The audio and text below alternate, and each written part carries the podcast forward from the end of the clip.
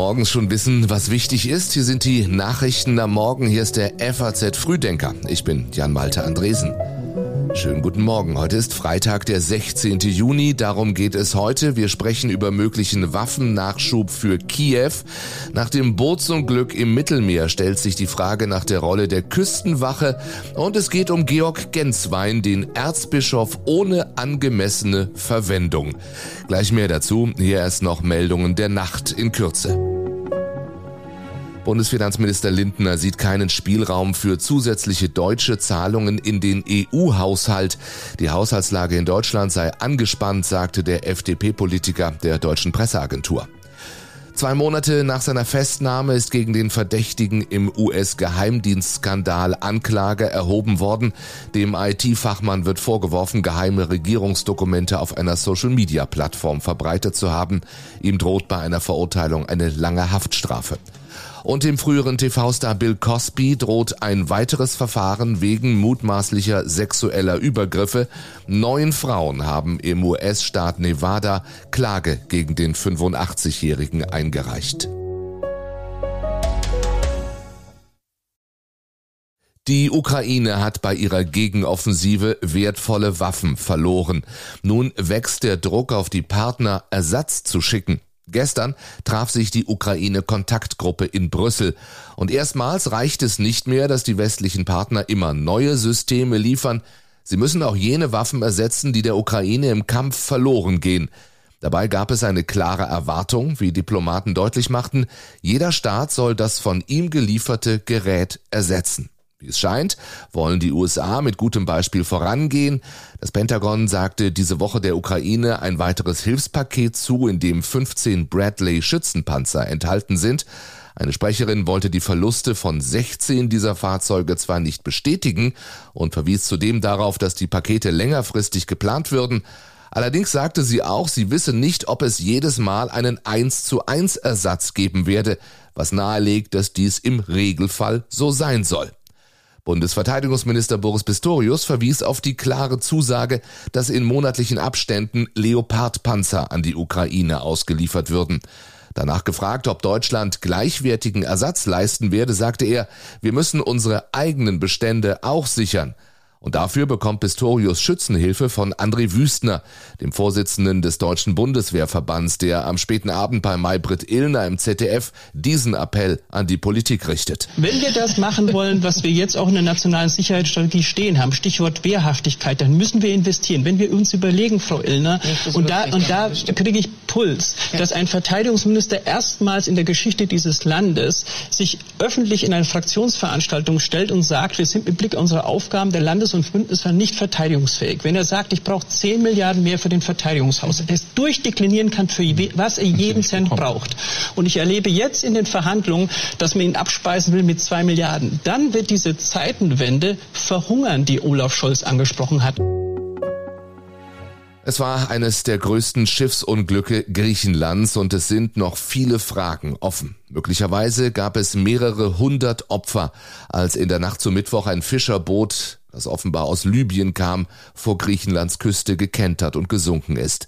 Bundeskanzler Olaf Scholz sagt am Abend, Das ist bedrückend und ruft uns alle mal mehr dazu auf, alles dafür tun, zu tun, dass das vermieden wird, dass Menschen nicht diese gefährlichen Fluchtrouten wählen und dass wir das auch dadurch schaffen, dass wir ein gemeinsames und solidarisches System des Umgangs mit der Fluchtmigration in Europa entwickeln. Wie viele Menschen insgesamt auf dem untergegangenen Schiff waren, ist weiter unklar. Es könnte aber durchaus sein, dass sich bis zu 700 Menschen auf dem Schiff befunden haben. 104 wurden gerettet, neun der Überlebenden am Abend dann festgenommen. Sie sollen als Schleuser agiert haben. Unklar ist, welche Rolle die Küstenwache gespielt hatte. Auf von den griechischen Behörden veröffentlichten Luftaufnahme des Bootes sind bereits Stunden vor dessen Untergang Dutzende von Menschen auf dem Ober- und Unterdeck zu sehen, die nach oben blicken, einige mit ausgestreckten Armen. Dennoch griff die Küstenwache zu diesem Zeitpunkt nicht ein. Offizielle erklärten, die Menschen hätten Hilfe wiederholt abgelehnt und gesagt, sie wollten Italien erreichen. In Griechenland protestierten gestern zahlreiche Menschen gegen die EU-Migrationspolitik. Demonstrationen gab es am Abend etwa in der Hauptstadt Athen und in der Hafenstadt Thessaloniki. Die EU bringt Menschen um, hieß es auf Transparenten, wie Reporter vor Ort berichteten. Bundeskanzler Olaf Scholz ermutigt die Bundesländer, zügig ihre Ausländerbehörden komplett zu digitalisieren. Das helfe dabei, ihre Daten auszutauschen sowie den Überblick über die Migration nach Deutschland zu behalten und zu steuern. Da sagte er nach den Beratungen mit den Länderregierungschefinnen und Chefs in Berlin. Es ist eine gigantische Modernisierungsaufgabe die auch mit Investitionen und äh, viel, viel äh, Arbeit verbunden ist.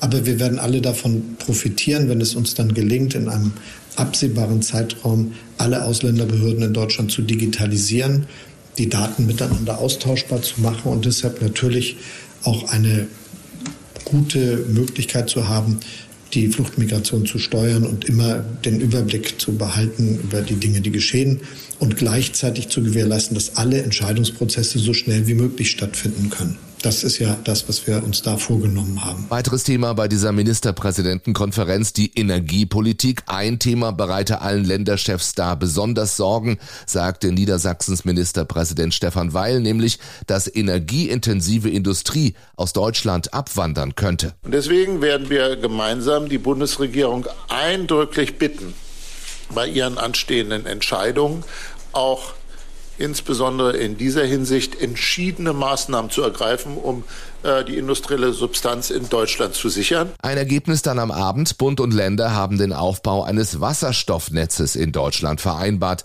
Noch in diesem Jahr sollen die notwendigen Entscheidungen dafür getroffen werden, sagte der Kanzler. Das wird sehr ambitioniert sein. Das ist ein großes wirtschaftliches Projekt.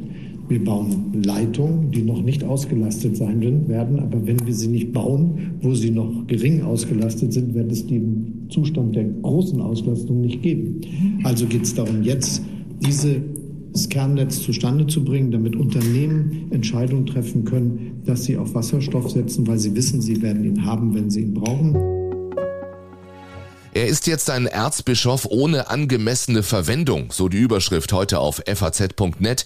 Es geht um Georg Genswein. Fast drei Jahrzehnte diente er im Vatikan und Papst Benedikt dem 16. Jetzt schickt ihn Papst Franziskus nach Hause in den Breisgau eben ohne neue Aufgaben. Es heißt, das Verhältnis zwischen Papst Franziskus und Genswein sei seit langem angespannt gewesen. Zuletzt hatte Genswein mit seinen Memoiren für Irritationen gesorgt, in denen er kurz nach dem Tod Benedikts 16. auch über Differenzen zwischen Benedikt und Franziskus berichtete. Er vermied darin zwar offene Kritik an Franziskus, zwischen den Zeilen enthält das Buch jedoch etliche Spitzen gegen den Nachfolger von Benedikt XVI., dem Georg Genswein immer verbunden war, auch nach dessen Tod vor wenigen Monaten. Angesprochen auf Reformbewegungen in der katholischen Kirche in Deutschland sagte Genswein vor einem Jahr, das alles sei auch Stimmungsmache gegen Benedikt. Der synodale Weg ist ja eine Veranstaltung, die also nicht einer Synode entspricht. Das ist eine Veranstaltung, die kann man machen, und die können auch Texte fabrizieren, aber die haben keinerlei Bindung. Nun also schickt Papst Franziskus diesen Georg Genswein nach Hause in den Breisgau, einen Kommentar dazu und ein sehr lesenswertes Stück über eine erstaunliche Karriere und ein zerrüttetes Vertrauensverhältnis gibt es heute früh auf faz.net. Den Link finden Sie wie immer in den Show Notes, also den Notizen zu diesem Podcast. Der digitale Euro soll gesetzliches Zahlungsmittel werden, diesen Status also als Ergänzung zum Bargeld ganz offiziell bekommen. Die EZB bereitet die Einführung dieses digitalen Euros schon jahrelang vor. Am Abend sickert dann bei einem Treffen der Eurogruppe in Luxemburg ein Papier durch, auf dem eine Fassung eines Gesetzentwurfs steht, den die EU-Kommission in zehn Tagen vorstellen will. Der Status als gesetzliches Zahlungsmittel bedeutet, dass die Bürger auch digital zu Zugang zu Zentralbankgeld erhalten. Das gibt es bisher nur in Form von Bargeld und Münzen. Den digitalen Euro müsste der Handel als gesetzliches Zahlungsmittel immer annehmen, egal ob im Laden oder online. Und zugleich werden alle Finanzinstitute im Euroraum verpflichtet, ihren Kunden, wie es heißt, elementare Dienstleistungen rund um den digitalen Euro gratis anzubieten. Ähnlich wie künftig für Bargeld empfiehlt die Kommission auch für den digitalen Euro eine Obergrenze für Transaktionen einzuführen. Für das Bargeld sind dafür in einem davon unabhängigen Gesetzgebungsverfahren derzeit 10.000 Euro vorgesehen.